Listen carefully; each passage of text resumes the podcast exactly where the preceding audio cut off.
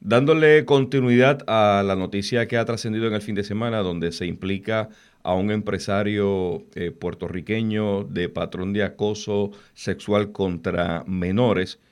Eh, este empresario puertorriqueño se alega está dedicado a promocionar viajes de lujo y venta de ropa juvenil. Y ha trascendido eh, que autoridades federales como la Oficina de Investigación del Servicio de Inmigración y Control de Aduanas, mejor conocido en inglés como ICE, está interviniendo. Incluso la gobernadora de Puerto Rico, Wanda Vázquez, llamó a investigar el caso. Tengo en línea telefónica justamente al portavoz de esta agencia federal, el señor Iván Ortiz, quien nos da la oportunidad de reaccionar al mismo. Gracias, Iván, por aceptar la llamada.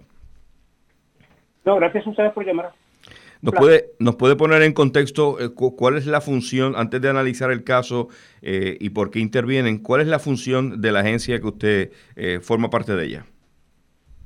Mira, SSI, eh, Homeland Security Investigation, la Oficina de Investigaciones de Seguridad Nacional, es una división del Servicio de Inmigración y Control de Aduanas, de ICE, y es la agencia eh, investigativa más grande del Departamento de Seguridad Interna de Estados Unidos.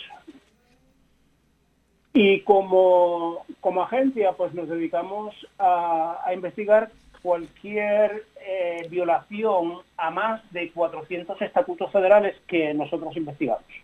Entre estos, pues, crímenes financieros como lavado de dinero sí. o em, eh, grandes cantidades grandes cantidades de, dinero, el contrabando de grandes cantidades de dinero. Que trasiego de drogas, narcóticos. Además, además de crímenes financieros como lavado de dinero y el contrabando de, grandes cantidades de, dinero, también investigamos el fraude comercial y delitos en contra de la propiedad intelectual.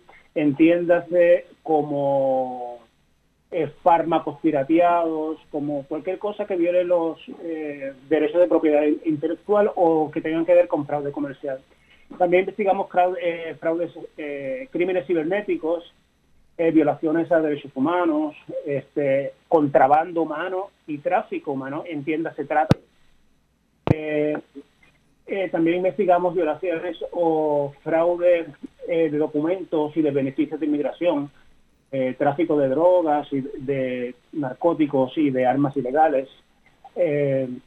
las pandillas transnacionales también también eh, investigamos eh, violaciones a las leyes de exportación e importación de Estados Unidos. Y una que quizás la gente no conoce mucho, también el, contrabando de, pieza, eh, de piezas de artes y antigüedades. Oh, qué bien, sí. Obviamente dentro de, dentro de esas 400 indicaciones que menciona, el trasiego de tráfico sexual trata humana también. Sí, también investigamos trata humana y es una de, eh, junto al contrabando humano eh, y crímenes cibernéticos, eh, especialmente aquellos relacionados con el abuso de menores, son una de nuestras más altas prioridades. Pornografía infantil, también tráfico de contenido pornográfico infantil. Sí, eso, eso cae bajo el renglón de crímenes cibernéticos. Crímenes cibernéticos, muy bien. Quiero enfocarme en la situación que trascendió eh, el alegado señalamiento de un patrón de acoso sexual de un empresario puertorriqueño. ¿Por qué ustedes intervienen y tienen jurisdicción en el proceso? Bueno, mira, como eh, te voy a dar un poco de historia para Adelante. Poner para poner todo en contexto. Esta gente, el Departamento de Seguridad Nacional se forma eh, en el, a raíz de los atentados del, del 9-11. A raíz de estos atentados se crea el Departamento de Seguridad de Seguridad eh, Nacional y ha sido ha sido el cambio más grande que ha habido en el gobierno en las agencias del gobierno de Estados Unidos desde que se creó el Departamento de la Defensa en el 1947. O sea, desde el 1947 no había habido una reestructuración tan grande en, el gobierno de Estados Unidos como fue la creación del Departamento de Seguridad Interna. Y todo esto con, muy buena razón. O sea, eh, entonces se determinó que, que la mejor forma de atacar el terrorismo y de velar por las leyes, eh, pues que, varias agencias entonces investigaban, era unir eh, la parte investigativa del antiguo Servicio de Inmigración y la parte investigativa del antiguo eh, Servicio de Aduanas y crear una nueva agencia. Y esa agencia que se creó se llama ICE. ICE, a su vez, tiene esta división que es Investigaciones de Seguridad Interna, que es SSI, y también tiene otra que trata, eh, que se concentra más en, la inmigración ilegal. Son las, eh, son las personas que, pues, que se dedican a, a deportar y a y a detener personas que están de forma irregular en el, en el país. Eh, habiéndote dicho eso, me voy a concentrar ahora en la parte de SOSA y a contestar tu pregunta. Sí, gracias. Ah, eh, después de todo este revuelo que se ha formado eh, en las redes sociales, eh, sí, a nosotros nos ha llegado información. Y nos ha llegado información, ¿por qué? Porque desde, por eso te hice la historia de la agencia. Sí. Porque desde que se creó la agencia, ISSI ha sido la agencia que ha liderado, no solamente en Puerto Rico, sino también en Estados Unidos, las investigaciones que tienen que ver con eh, la explotación infantil. En Puerto Rico todo el mundo sabe que ICE investiga, además de todas las cosas que mencioné anteriormente, investiga explotación infantil y nos hemos ganado el respeto de la comunidad. ¿Por qué? Porque por las charlas que damos, por las eh, por los arrestos que llevamos a cabo eh, todos los años, eh, y porque somos muy vocales al, al, momento de, de, llevar la información a la comunidad de qué es lo que hacemos y, por eso pues se nos conoce y se nos conoce como la agencia líder que, hace este, tipo de investigaciones. Pues no es raro que cuando una mamá, cuando un papá, cuando un tío, un abuelo, un sobrino eh, tiene alguna sospecha o tiene algún tipo de evidencia que le puede eh, que puede sospechar que su hijo o hija está siendo víctima de un depredador sexual, ya sea eh, físicamente o a través del Internet, pues esta gente no vacila en llamarnos a nosotros. Pero ahí es donde quiero, ahí es donde, a donde quiero llegar. Una vez nosotros recibimos información, ya sea por parte de la policía, por parte de un ciudadano eh, eh, común como usted y como yo, o del Departamento de Seguridad Nacional o de todas las agencias que trabajan mano a mano con nosotros eh, para, para evitar este tipo, este, este tipo de crimen. Esa información, como le decía, que nosotros recibimos, la tratamos de una forma muy seria. Okay. Muy seria. Y se examina y se investiga todo, toda esa información que nos llega se investiga porque no hay información, no hay información que no sea importante. En este caso, quien les hace llegar la denuncia es, son familiares de las chicas involucradas. No, esa, eh, esa información no es, no es de carácter público y no lo puedo compartir con usted. Porque en esos momentos, en esos momentos, nosotros no hemos confirmado ni hemos negado que tengamos una investigación formal en proceso. Okay una investigación informal en, en, proceso eh, relacionado a, todo esto que está surgiendo. ¿Y por qué no, no, o sea, no lo negamos ni lo confirmamos? ¿Por qué? Por eso, por lo que acabo de mencionar antes, porque nosotros nos tomamos esto muy en serio y no podemos poner la eh, investigación de haber una, hago hincapié de haber una, no podemos poner la integridad de esa investigación en peligro. En, peligro, claro. Oiga, eh, haciendo entonces, eh, alejándonos un poco de la realidad de la nota para no, ¿verdad? no, exponerla, ya que está en ese proceso de, determinar investigación o no. En un ejemplo general, una situación como esta, donde un individuo eh, pueda ser hallado que en efecto eh, violó eh, la ley en, e, en, ese contacto con menores, ¿a qué tipo de pena se expone cualquier ciudadano, sea hombre o mujer, que practique este tipo de, violación a la ley?